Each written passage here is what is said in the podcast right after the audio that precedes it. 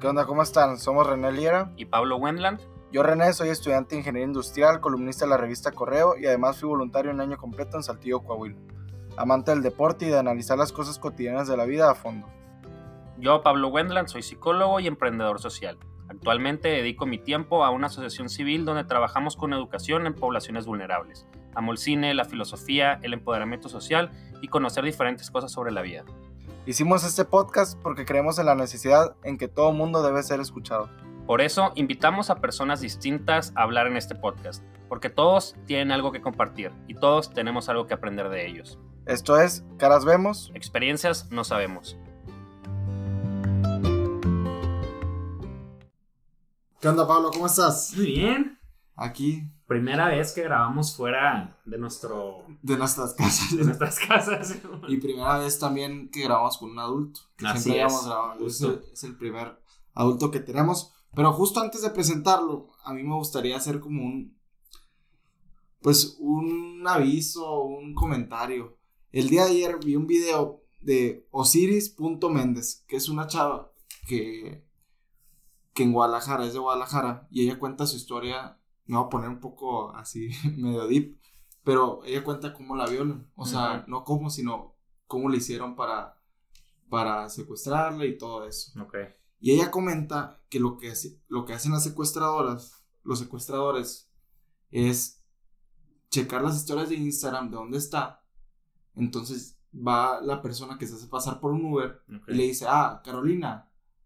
Ah, sí, están tan en la fiesta que ni siquiera checan si es las placas, si es el chofer y tal. Entonces, yo quisiera como recordar a todos los jóvenes, ya sea hombre o mujer, que tengamos mucho cuidado con eso. Primero, sabiendo quién, quién está siguiendo tu cuenta, quién está viendo tus stories. Ahorita te invito a que veas quién te está siguiendo. Si son páginas de negocios, pues yo creo que no vale la pena que te sigan, ¿sabes? Porque no sabes quién es el administrador. Pero sí seguirlos a ellos porque publican contenido de interés. Y también estar muy pendiente de, de con quién te subes al Uber, ¿no? Yo creo que...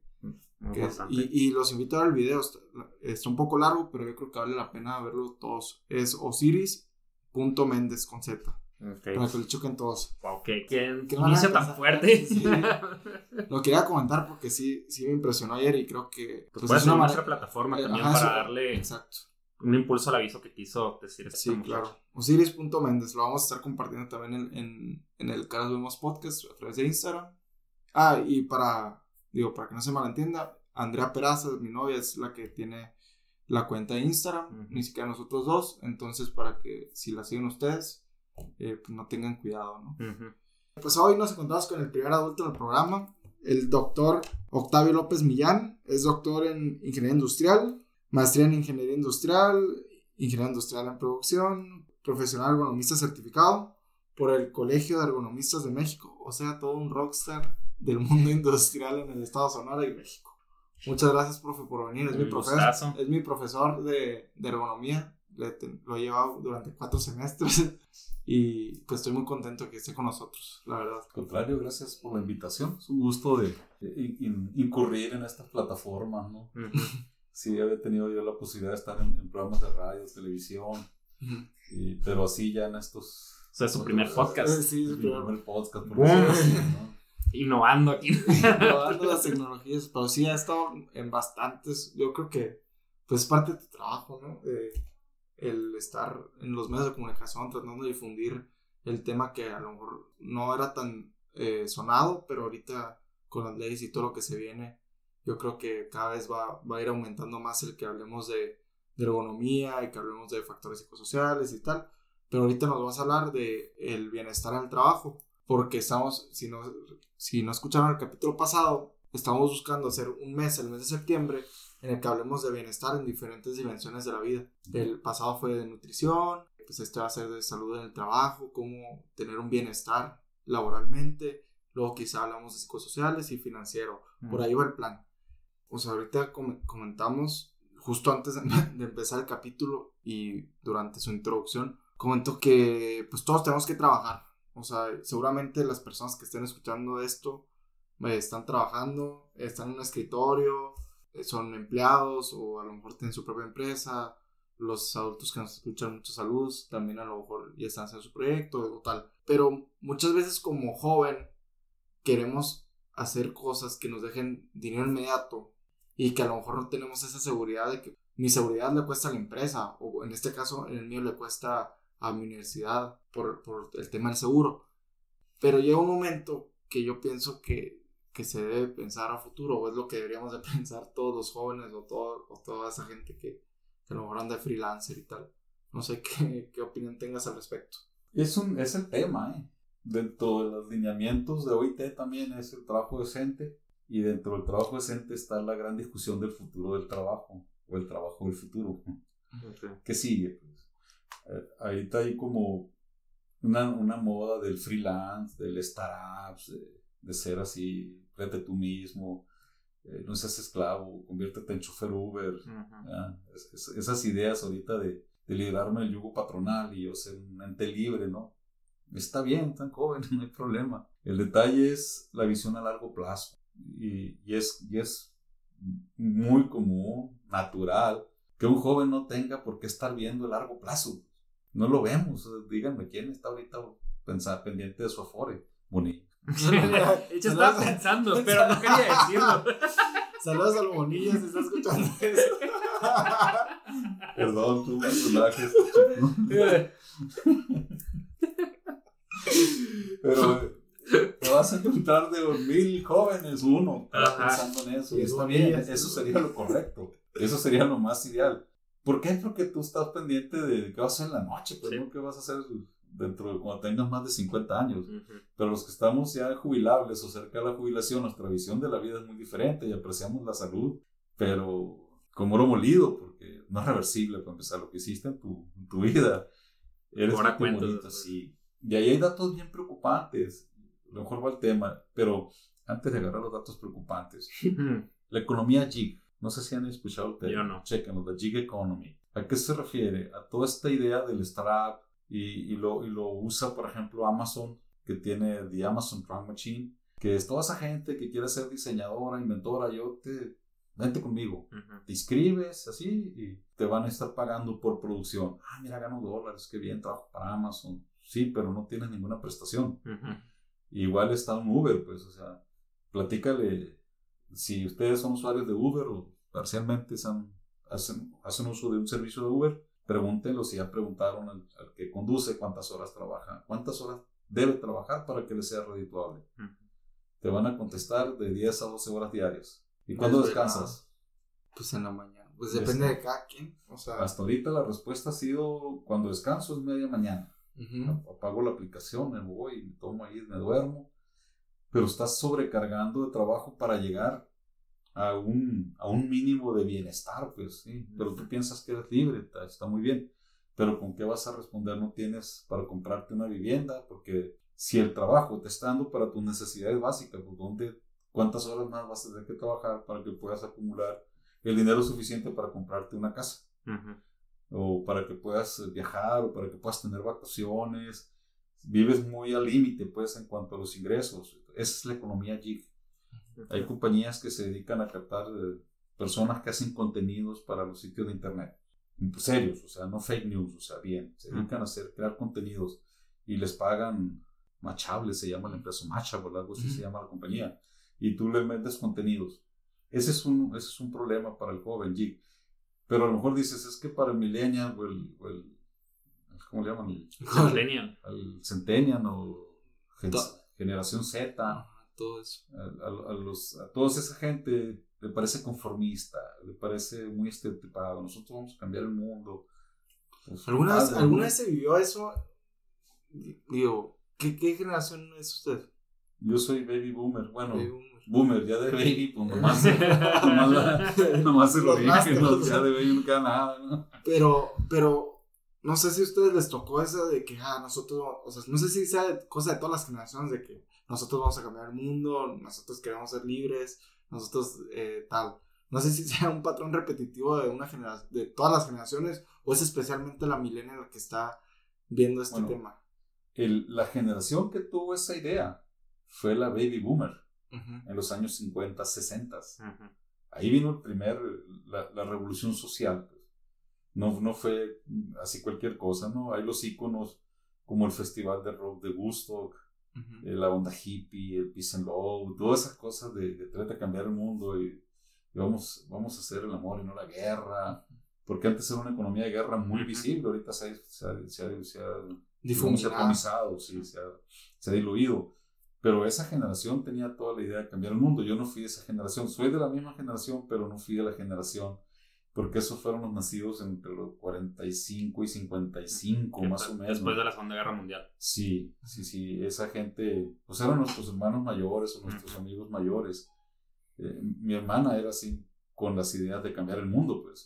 y, y, una, de los, una de las cosas que uno visualizó después es que esos amigos, esos hermanos que, que querían cambiar la historia, pues buscaron un modelo diferente de educar a los hijos, porque no estaban de acuerdo cómo éramos educados. Entonces vino un modelo diferente de educación y trajo un cambio social. Bueno o malo, la historia lo, lo, podrá, lo podrá definir, pero hubo cambio en la forma como nos educaron y cómo fuimos a la escuela, cambió el modelo de escuela, cambió el modelo... Y luego vino la, la era tecnológica que terminó de inyectarle a esto un, detonante que las generaciones más recientes pues lo adoptaron de una manera muy natural, pero una señora de arriba de 75, 80 años a duras penas maneja un control remoto de una televisión un chamaquito de tres años hace como le da su gana un celular, o sea, ya, ya lo, ya, interactúa muy fácil con él. Entonces, esa, esa primer cambio rudo se dio a, a, finales de los años 60. Y ahí cuando vimos el primer, este primer impulso social de buscar una forma diferente de vida, de, más igualdad, de más libertad, eh, todas esas cosas que se pregonaron en los años 60, yo, yo duras penas me acuerdo, ¿no? Eh, trajo también consigo cosas negativas, o no sé si fueron tan negativas, o se promocionaron como negativas para disuadir, para minimizar el movimiento, que fue el consumo de la droga. Había mucha marihuana, empezaron los ácidos, y mucha gente se empezó a quedar ahí arriba, así le decimos de cariño, porque pues, probaban drogas muy fuertes y el LSD, todo lo que son ácidos o no había tanta bronca con las metanfetaminas como hay ahorita, pero sí había drogas químicas y se empezaron a quedar viajados muchos compas. Mm, sí, claro. Algunos del barrio ahí, por cierto. Saludos, Saludos a la gente del barrio. los, tres ahí. El chimuelo, el compasur. No, había un tipo ahí genial, genial. Él platicaba, fanático de la música, yo de toda la vida, uno de mis grupos favoritos era Pink Floyd. Y una vez lo oyó mi compa y préstame cassette, el cassette, y se lo presté y explícame la música que ves, no, no, un viaje, la psicodelia, él sí, lo entendía, yo no. Fabuloso, e, ese es un poco el cambio social. Pero existían economías de este tipo, o sea, como que ganar al momento y no preocuparse después, no sé, me gustaría saber qué pasó con las personas que, o sea, que sean de su edad, pues qué pasó con ellos prácticamente. Es interesante porque mira, ¿qué ocurrió? Que tuvimos, en muchos de los de nuestra generación, fuimos los primeros, el, el primer de la familia, de, no los hermanos, de toda la familia, que fuimos a, a, la, a la, universidad. Okay. Ahorita estás en los deberes de trabajo, estás estudiando, voltea, es, hay una, hay una universidad prácticamente en cada ciudad mediana o chica, ve nomás Sonora, casi la mayor parte de los núcleos poblacionales de cierto nivel hacia arriba tienen un centro universitario me remonto rápidamente el viaje a Magdalena. En los años estos de, los movimientos, para estudiar la preparatoria, todo, todo el norte de Sonora tenía que ir a Magdalena. Era la única preparatoria que estaba en norte de Sonora. Ahí se recibía gente de San Luis, de Peñasco, Benjamín Gil, Santana, Cananea, Nogales. Era el centro educativo con una preparatoria que utilizaba el modelo de la Unison. Después se convirtieron en Coach. esos eran los años. ¿Y cuánta gente podía hacer el viaje? Eso era para estudiar la prepa. Querías estudiar la carrera. La Universidad de Sonora y, con un número limitado de carreras y de opciones y, cuotas y capacidades. Sí que si quería ser arquitecto médico, pues a la Ciudad de México. Pues, ¿Quién tenía la posibilidad? Ir a hacer el examen de admisión a la, Ciudad de México, no había manera. Entonces, de repente el modelo social acercó la educación y muchas de esas generaciones empezaron a, a, acceder a la educación superior, a mejores trabajos, a más ingresos, esos ingresos hicieron cargo de la familia y se levantó un poco el nivel económico. Eso sí pasó en los años 60, pero por nuestro caso, mi hermano mayor no llegó propiamente a la universidad, pero llegó a la normal del Estado. Ella pudo tener su carrera de profesora y, en aquellos benditos años se ganaba muy bien siendo profesor de primaria. Era, era muy respetado, muy, buen, muy bien cotizado, ¿no? Y del resto, creo que yo fui los primeros que me gradué de, de ingeniería de la familia. Ahorita, pues ya es diferente, ¿no? Pero ese es el cambio social, pues, o sea, sí realmente eh, no nomás se quedaron en vamos a cambiar el mundo, sino se pusieron a trabajar, nos pusimos a trabajar en cambiar el mundo y generaron empresas y generaron, fueron profesores, fueron investigadores, mucho de lo que está ahorita a nivel mundial, pues fue creado por esa generación. Es interesante. Todo, todo eso. Verlo de la historia, ¿no? Mira, de eso las preocupaciones. Ajá. Por el lado de los adultos, bienestar humano un, un aspecto importante el bienestar en el trabajo, que puede ser psicosocial, que los factores de riesgo psicosociales y que qué bueno que ahorita se aborda la situación del moving, la situación del, del acoso, la situación del burnout, de todos los, de todos los potenciales trastornos de origen del trabajo que tienen que ver con lo psicosocial. Me parece que es un avance en México que no se aquilata, ¿eh? no, no lo ve la gente, o, o, lo ven mal, ¿no? O sea, piensa que la gente está loco o el empresario dice, sí, ahora voy a tener que ver que no están locos. No tiene que ver nada con eso, o sea, no es, no es psicología, es psicosociología en el trabajo todavía, ¿no? Eso es un avance, por, por ahí vamos bien. Pero luego viene la calidad de vida de las personas. Y en México tenemos un problema de salud pública que te afecta tu bienestar, porque ya una persona enferma, a cierta edad tienes el problema de la enfermedad y tienes el problema de lo que te cuesta la, la enfermedad. Así que lo que ahorraste, tu fondo seguro, tu seguro gastos médicos, te lo vas a consumir eh, lidiando con tu enfermedad. Y los datos en México son bien, bien críticos. O sea, consumimos demasiado azúcar pues, a través de los refrescos, de la soda. Los niños no toman agua de fruta, pues toman muchos químicos. Te venden como saludable un yogur en botellita cuando trae azúcar de una manera indiscriminada. Entonces hay problemas de salud. Yo creo que esa es la parte que nos va a afectar a los, a los boomers la cuestión de cómo llegamos de salud. Si traes obesidad, si traes eh, ya una propensión a la diabetes, por ejemplo, es una cadenita bien, bien compleja, ¿no? Problemas al rato con la piel, problemas con los riñones, problemas con la vista. Pero ¿qué le espera a, los, a, la generación de ustedes? Pues que tanto están cuidando la salud. Entonces, eh, yo creo que es buen tiempo para empezar a establecer, pues qué bueno que ustedes están tomando el tema y que tengan esa influencia y empezar a cambiar el discurso en las escuelas también nosotros, no, no es igual que el boomer, pues de, ah, ustedes pueden, crean el mundo, no, los discursos ya no, ya, ya, no van, pues sí, sí, tenemos que empezar a, a cambiar el discurso a la, al profesionista porque tiene que estar viendo su futuro, pues. También puedes decir, ah, pues el mundo de algo nos vamos a morir, ¿no?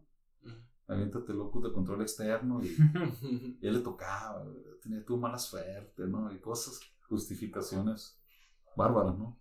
Pero sí, yo creo que la otra parte es el bienestar en la vida y, y ahí tiene que ver desde lo básico, ¿no? O sea, cuidar tu salud y si ya que se da salud mental, eh, salud física, espiritual, emocional y todo eso que tiene que ser un balance, ¿no? Eso yo creo que es la parte interesante. El tema de economía, sí, de hecho, igual que los psicosociales, a raíz de la publicación de la norma, pues sale así como mueve empresas y demás. De hecho, hoy en el, una, una columnista del Imparcial menciona la norma 035 dentro de toda la columna política que ahorita se lleva el 99% de los espacios. Es raro ver que alguien ponga la gerencia de la felicidad así, así titula la chica. Y lo leí, es una síntesis bastante bien lograda de, de la norma 035. Entonces eso saca la moda, pero la moda no viene sola, ¿no? Viene, viene, o la tendencia viene por algo, ¿no? Y parte de algo es la cantidad de gente, por un lado, que ha sufrido un tipo de accidente fatal o ha adquirido una enfermedad fatal por consecuencia de su trabajo. Entonces, la OIT este año presentaba datos eh, ciertamente preocupantes. Menciona que cada día hay 7.500 fallecimientos por causas del trabajo, ya sean accidentes, ya sean enfermedades. 1.500 son accidentes, 6.000 son enfermedades. Entonces, en cuestión de salud eh, o de bienestar humano, pues el lado contrario es la enfermedad, lo que te afecte tu desempeño, tu desarrollo como persona. Y lo más extremo, pues es una, la pérdida de la vida misma o una amputación, un, un accidente. Entonces está grave la cuestión de... ¿Cuáles son las, las áreas de trabajo en las que normalmente se llevan esos datos? O sea, no sé si haya como una base de datos que, diga que cuáles son los trabajos que son más propensos a desarrollar enfermedades o a perder la vida. Y también complementando eso, eh, la pregunta de, de, Pablo, yo creo que nadie como que está absuelto. La gran mayoría de la gente trabaja, ¿no? O sea, trabajes en lo que trabajes. Hay algunas donde hay más probabilidad, a lo mejor en minería y tal, hay más riesgo de trabajo, pero yo creo que eso se extiende mucho más de un solo sector. Digo, no sé si quieres contestar. no, de hecho, en cuanto a cifras globales, la OIT maneja simplemente cifras en algunos casos por países. Ya aquí en México, los datos de accidentes y todo ese tipo de, de cuestiones relacionadas con la salud en el trabajo la lleva el, Instituto Mexicano del Seguro Social. Y ahí te puedes encontrar por estado, por género, por región muscular, por tipo de accidente, las tasas. Eh, México ciertamente hemos avanzado en materia de seguridad e higiene. Tiene mucho tiempo México con buenas políticas. Tan, es tan importante la cartera que cuando se hace la negociación con el TLC, no el TIMEC. El primer TLC en los años 90, 90 92, acuérdense que el tratado entró en vigor el primero de enero del 94. De... No recordamos porque no sé. Soy de 95. No, le usted, pero es, como decir, recuerdas la independencia, ¿no? Te recuerdas Miguel Hidalgo.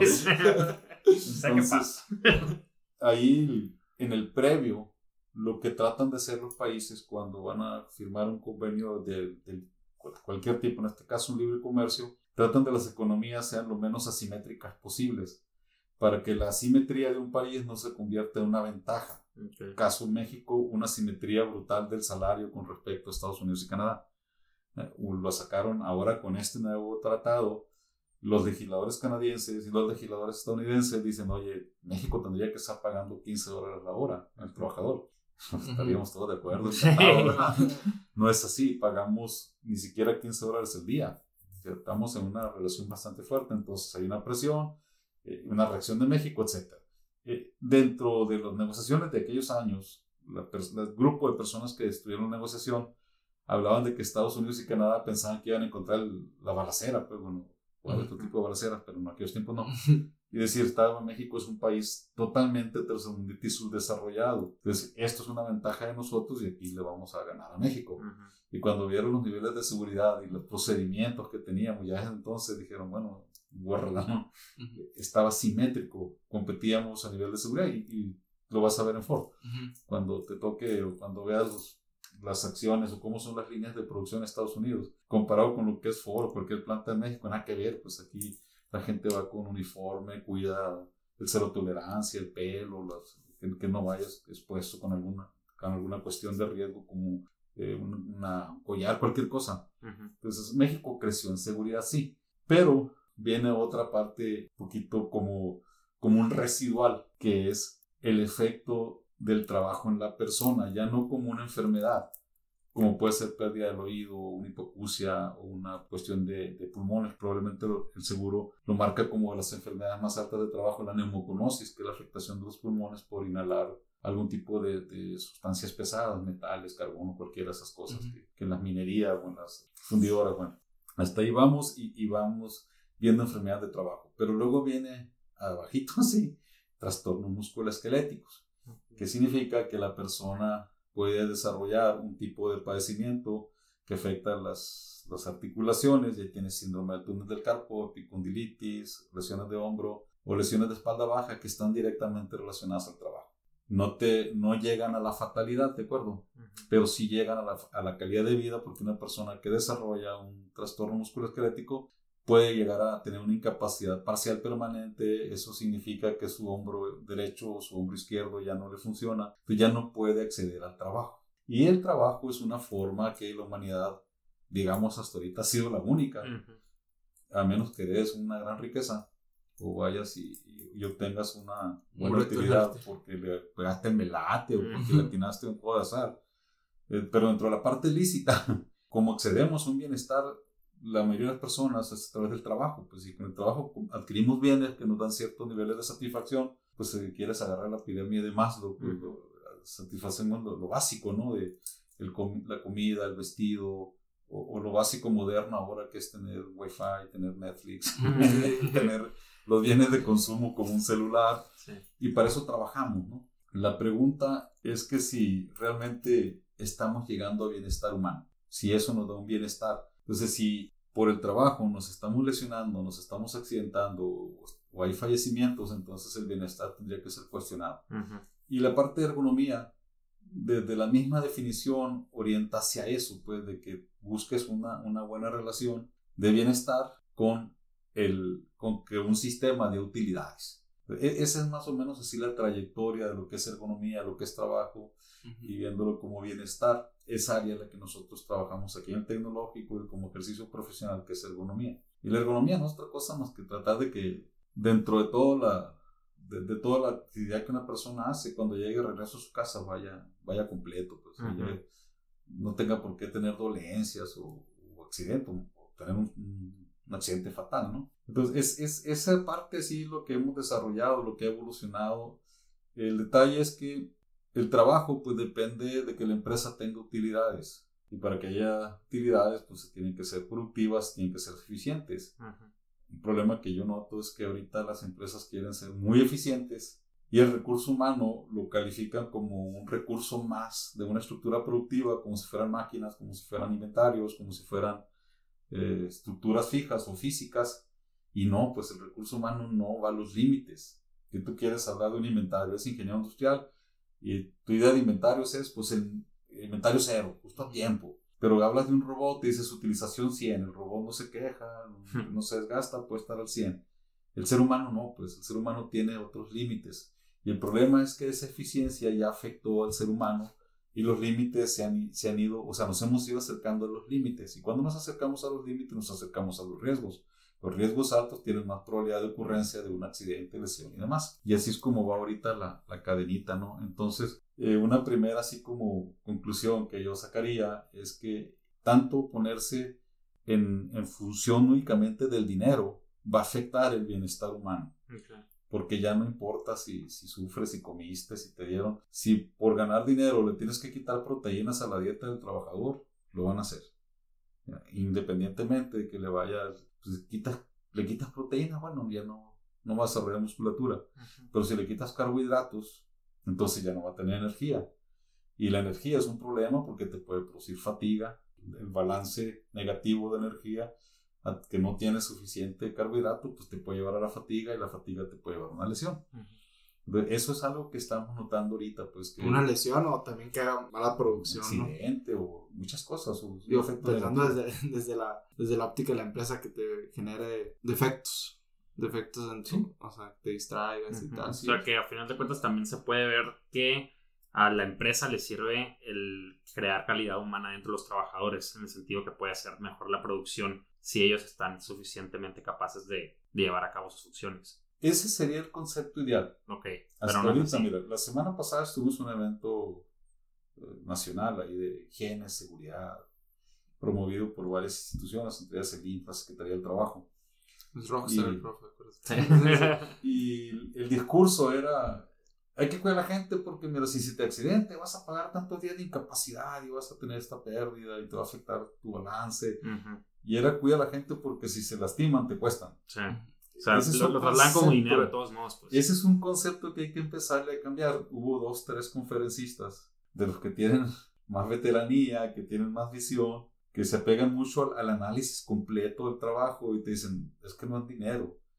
Las empresas tienen que evolucionar a cuidar a tu, a tu personal, a tus recursos humanos, tu gente, pues, y verla como bienestar. Entonces, el momento que tú cambies seguridad por bienestar organizacional, esto empieza a, tomar un rumbo diferente y ahora sí nos acercamos al bienestar humano, considerando que el, bienestar en el trabajo pues es simplemente una parte, ¿no? Pues tendrás que ver tu familia, tu calidad de vida por fuera y demás. Pero esa es una, esa es una cuestión que debiera estar ocurriendo. Trabajar el bienestar en lugar de la seguridad. Pero creo que es una etapa hacia allá. ya al menos está el tema en la discusión teórica o en la discusión de los hechos en los eventos grandes de seguridad. Creo que eso ya es un buen avance. Me parece que junto con el bienestar humano no, no debe dejar de pasar uno la visión holística que decía de como persona yo, pero también planeta. Okay. Yo creo que así como si logramos a través de estos programas básicos, volver a la base, higiene, seguridad, ergonomía, etcétera, si logro hacer que, o sea, si en el discurso logramos hacer que la gente se cuide tenga la visión y tenga todo eso, pues es, igual vas a decirle cuida la casa, pues cuida el planeta. Pues. Si no cuidamos esto, no sirve. ¿Y eso cómo se logra? es cambiar el, track, ¿no? También, porque el principio psicológico es que reaccionamos al riesgo inminente. si me corretea un perro, me defiendo de él, pero si hay osos polares muriéndose de hambre por el calentamiento global que se derritieron, ni me importa. Pues. Cuando había la contingencia en el Distrito Federal, fue a principios de año, ¿no? Que declararon la contingencia ambiental. Luego los sonorenses radicados allá en la zona conurbada seguían haciendo carne asada. Seguían atizando carbón y brazo. Y oye, los anafres aquí. ¿Cómo está nuestra, nuestra cultura sonorense? No está ver el anafre ni el, ni el asador como algo negativo para el medio ambiente. Pero ya sí, hay una contingencia. Entonces, ¿qué hay que hacer? Evolver el modelo educativo. Pues, yo creo que el, el, bienestar real de un país es cuando se atiende la educación, la salud y la legalidad. Yo creo que eso es lo que debiéramos aspirar como país. Así como hay que quieran ser eh, creadores o emprendedores, los que quieran ser políticos deberían empezar a trabajar con esos proyectos. Mientras no trabajes en educación desde desde el jardín de niños, a estas alturas ya no les cambias nada. Difícilmente ya la formación de ustedes como estudiantes ya es de más nivel, pues ya lo básico ya no lo podemos mover. Entonces yo creo que debiéramos aspirar a un bienestar, tendría que ser un bienestar bien conectados con, con el planeta Tierra, porque la mayor amenaza es el cambio climático o que nos pegue un asteroide, ¿no? ¿Y cuál está más cerca? que de resolver. ¿De qué pasa? De resolver, yo creo que el asteroide sería es un accidente, un accidente cósmico, una alineación, pero el cambio climático es responsabilidad de nosotros. Entonces yo creo que hay que empezar a... Eh, en todo lo que es bienestar viene de, un cambio de paradigma. Pues. No es mi bienestar, pues, porque si agarro una, un enfoque egoísta, yo no me importo yo en el resto del mundo y estando bien yo, lo demás no, no me interesa, no llegamos a ningún lado. Yo creo que el bienestar tiene que estar cimentado con, con estas interacciones entre nosotros y con el lugar donde vivimos. Entonces yo creo que podemos presumir de, de bienestar. Bienestar holístico. Y también, ahorita escuchado, se, se me ocurrió una, una pregunta. Yo creo que hoy por hoy muchos medios de comunicación y las mismas universidades, la sociedad y tal, te invita a que, que a fuerzas tienes que ser un emprendedor. Y que si no eres emprendedor, eres eh, a lo mejor conformista y tal, que un loser, así.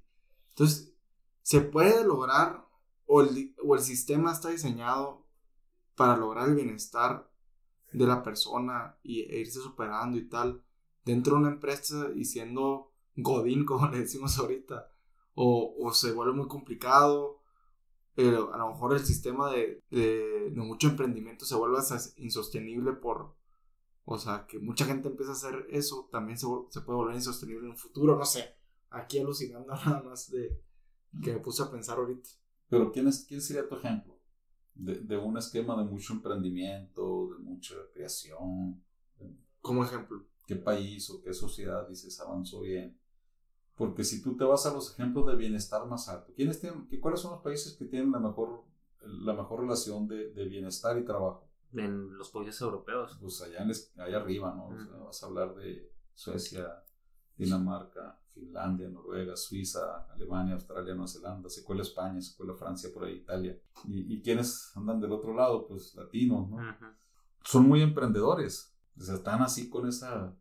Yo creo que no, o sea, los alemanes van y trabajan en, las grandes fábricas, tienen sus cadenas así, sus estilos. Bueno, ese es, un, ese es un esquema. Un esquema más moderno, pues tendrías que voltear a ver Singapur. Singapur es tan exitoso, su modelo educativo genera tanto buen, tanto talento que no hay que hacer con ellos.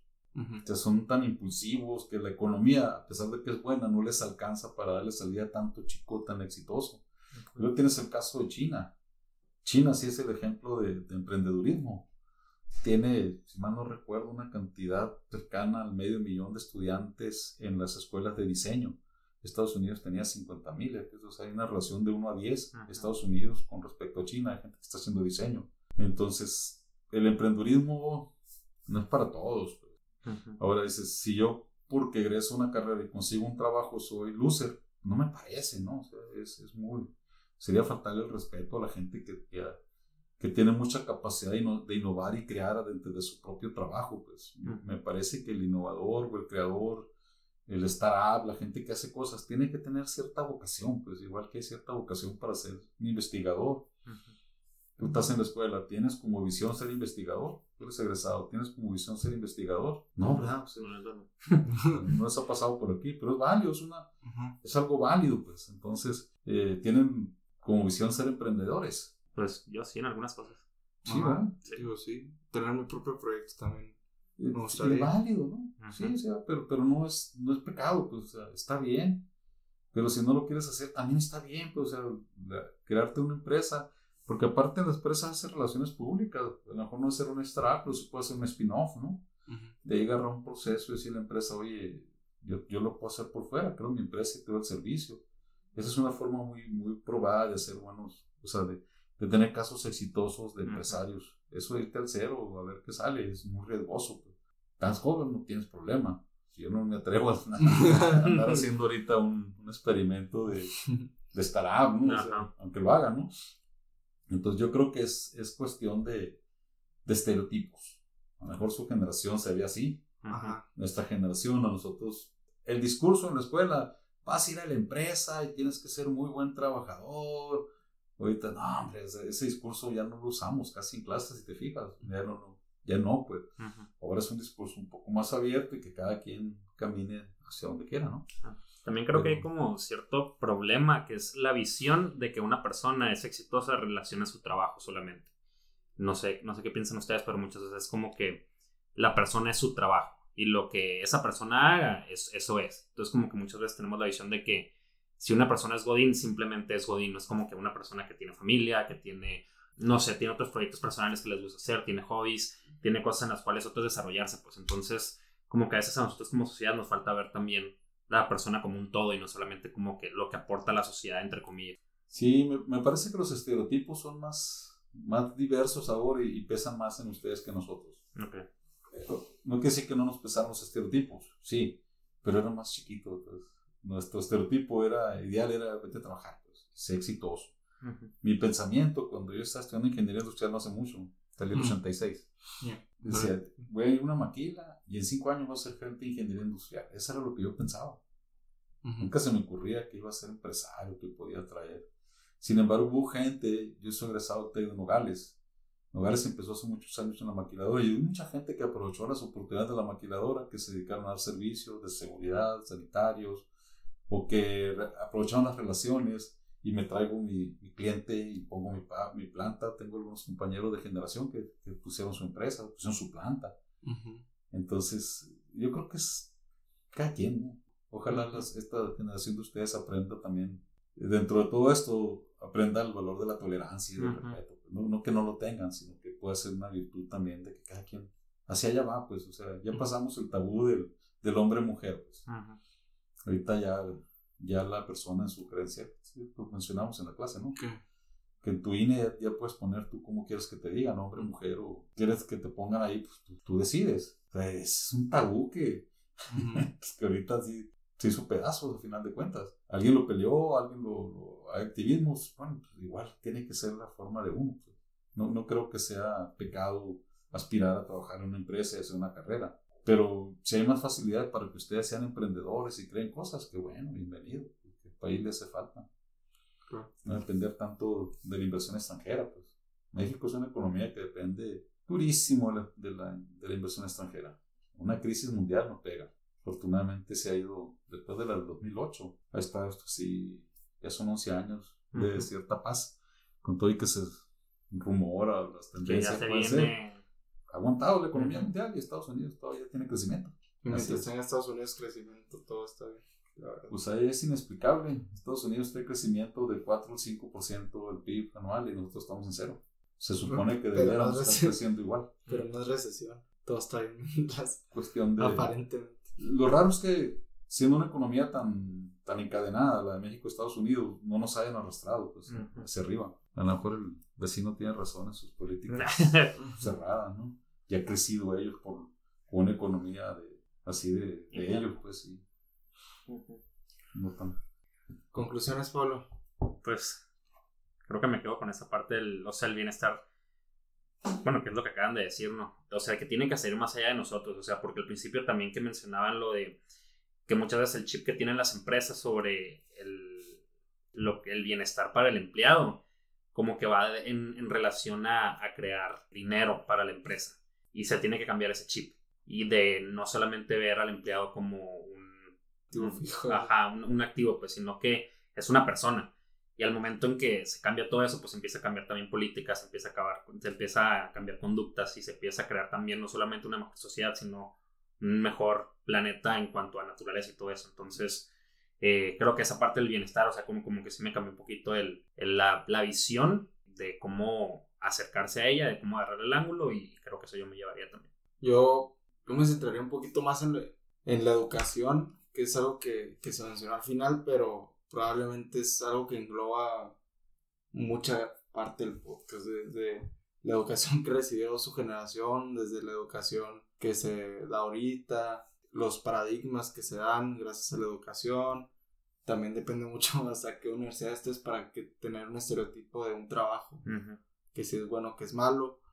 Entonces, como que concentrarnos en eso, ¿sabes? Como de qué está nutrida tu cabeza y de qué, y qué estás haciendo tú para nutrir eh, realmente tu cerebro y, y, en base a eso accionar, ¿sabes? Entonces yo creo que me quedo con eso y, con eso pienso que englobo mucho el podcast. ¿Usted, profe, qué? Pues como testigo fiel de la historia, porque me ha tocado todo generacional. Yo el riesgo grande que veo en la generación de ustedes, que es por lo que sea, se han vuelto más egoístas. Okay. Piensan más en, en, ustedes, pues. Pero también hay muchos que piensan en todos, pues. Entonces, yo creo que coincidiría que hay que apostarle más a, a, cambiar hábitos, ya sea a través de la educación, ya sea a través de, de, de emprender organizaciones como ustedes, ¿no? Que están haciendo una idea de transmitir mensajes diferentes a través de estas tecnologías y empezar a volvernos, así como nos hicimos globales tecnológicamente, que nos volvamos globales en todos los aspectos que lleva la vida humana, pues, pues todas las responsabilidades, todos los pros, todos los contras. Así como dice, soy global porque yo quería salir de vacaciones Hermosillo, ¿no? venir de vacaciones. Ahorita pues piensan tranquilamente, agarras un avión y te vas donde quieras. Pues. es, muy global todo. Entonces, es, esa globalización creo que la tenemos que reinventar. Es que también, en cuestión de bienestar. Lo de la globalización, o sea, también todos te dicen de que ah, el, el ingeniero de China también es tu competencia. Y Pablo puede ser mi competencia, ahorita usted puede ser mi competencia tranquilamente. O sea, también yo creo que esa, ese de que todos somos competencia vino a, aislarnos un poquito de nuestro egoísmo, ¿no? Yo, yo también puedo encontrar esa causa, ¿sabes? O sea... Quizás sí. ¿Cuántos hermanos tienes? Eh, tres. Tres. ¿Cuántos hermanos tienes? Cuatro. Una familia grande. Son familias numerosas ustedes. ¿Cuál es la, la, la el, número de, de familia? Nosotros somos una familia chica. Y éramos cinco. Y éramos una familia chica del barrio. Pues antes eran muchos hermanos, ahorita el promedio es uno o dos hermanos. Y si es hijo único, es un, niño que nos van a hacer probablemente muy, muy siendo el centro de la atención, pues. Y cuando habíamos 12 en la casa, pues, el centro de atención? centro de atención al cliente, Centro atención a la mamá, pero del papá, digo, que si no viene el treceavo. Entonces todo eso cambió. Y ahorita sí ese modelo educativo, social, viene, trae ese cambio, ¿no? Y yo creo que me gustaría cerrarse todo el tiempo. Adelante. Para mencionar la pobreza. Así como decía el bienestar y todo ese 50% que son pobres. Eh, ahorita en la mediodía o desde ayer que me mandaste la invitación, darle vuelta un poquito a los pensamientos y dices, la pobreza se, se, se, multiplica sola. No necesita más que tener chamacos para que sean. Que los hijos de los pobres van a nacer siendo pobres y todo lo que tienen que hacer para cambiar a un estatus. Si vives en la comunidad que tantas oportunidades te da. Pero si naces rico, la riqueza no se duplica porque naciste rico. Tienes que volver a trabajar y agarrar lo que te dejaron tus padres y administrar las empresas para que sigas siendo rico. Y curiosamente, tú ves las casas más nice de Hermosillo, en las colonias más elegantes, cuánta gente vive. Ves las, los lugares de menos ingreso, las zonas marginadas del bolsillo, de qué tamaño son las familias. Entonces la pobreza tiene una manera de reproducirse biológicamente y la riqueza no. La riqueza no se, no se reproduce biológicamente, se reproduce trabajando. Entonces yo creo que también ese es otro problema que descuidaron las autoridades hace 50 años, aquí en México 60, y, y hasta ahorita nos estamos preocupando por el control de la población. Ahorita te digo los últimos 10, 15 años, ¿no? Y aún así es un problema porque la mayor, el embarazo en adolescentes es una bronca nacional que ahí está, nadie, ¿y qué van a, qué le espera a ese niño que nace ahorita? De una chavalita de 15, 16 años que en una noche de locura ahí se embarazó. Y ese es un común denominador. Entonces, eso yo creo que el, el gran el otro gran así como componente de bienestar es dónde nacimos y cómo nacimos, pero tiene un, es gigantesco, pues eso sí no lo controlamos ni tú ni yo, pues ninguno de nosotros, pero está presente. Entonces hay que buscar los medios de que el bienestar se reproduzca rápido, ¿no? Nadie tiene la fórmula, ¿no? Bueno, sí hay, estudia, trabaja. Educación, trabajo. Sí, educación, pero... Pero son cosas, son cosas muy macro, pues. ¿Cómo hacer que llegue a todos, pues? cambiar conciencia, pues, o sea, claro. Así es. Hasta entonces yo creo que por eso cuando accedemos a la educación, a la salud y a la legalidad, creo que los países tienen todos los elementos para tener bienestar. Tener bienestar, así es. La palabra del día, Pablo, explica al profe la... palabra del día. Pues cada semana lo que hacemos es que la persona invitada dice una palabra. Las personas que escuchen el podcast a partir del martes eh, cuando escuchen esa palabra nos las mandan en mensaje directo a arroba cara, no, no es arroba. Sí. Sí, bueno, no sé cómo funciona Instagram, no soy Instagram. eh, a Caras Vemos Podcast por mensaje directo, nos mandan esa palabra. Y la, la primera persona en mandarnos esa palabra se gana dos cafés americanos de cualquier tamaño de parte de nuestros amigos de Nueva Tierra Café. Entonces, esa es la dinámica. Entonces, ¿qué palabra va a decir para que nos manden a nosotros la, la, pues, la misma palabra? La palabra clave, ¿no? Para hacer los cafés. Puede ser cualquier palabra. Cualquier palabra. O sea, voy a decir una que no existe nada, porque si decimos las que hablamos todo. Sí. Voy a decir la palabra ecología. Ok. Ecología. Palabra ecología. Entonces, la primera persona que mande la palabra, eh, pues va a ganar sus dos cafés. Así es. Está muy bueno el café. Y nos está sonando. no es broma, pues se puede cortar, no pasa nada. Pues muchas gracias, Pablo. Muchas gracias, gracias. por este, por este capitulazo. Yo creo que hay muchas cosas que a lo mejor nos fuimos por una línea, pero abarcamos como que varias cosas que sí concluimos y que la gente tendrá mucho que rescatar de él. No sé qué opinas tú, Pablo. Me pareció extremadamente bien. Ok. Éxito, chicos. Sigan Muchas gracias. Que siga creciendo su audiencia. ya le Esperemos. tomé una story ahorita y, soy, etiqueta a su hijo para que vea. Saludos a, al buen mucho. Muy bien. Pues nada más, acuérdense que cualquier persona que esté escuchando esto puede ser el siguiente detrás de este micrófono. Muchas gracias. Gracias.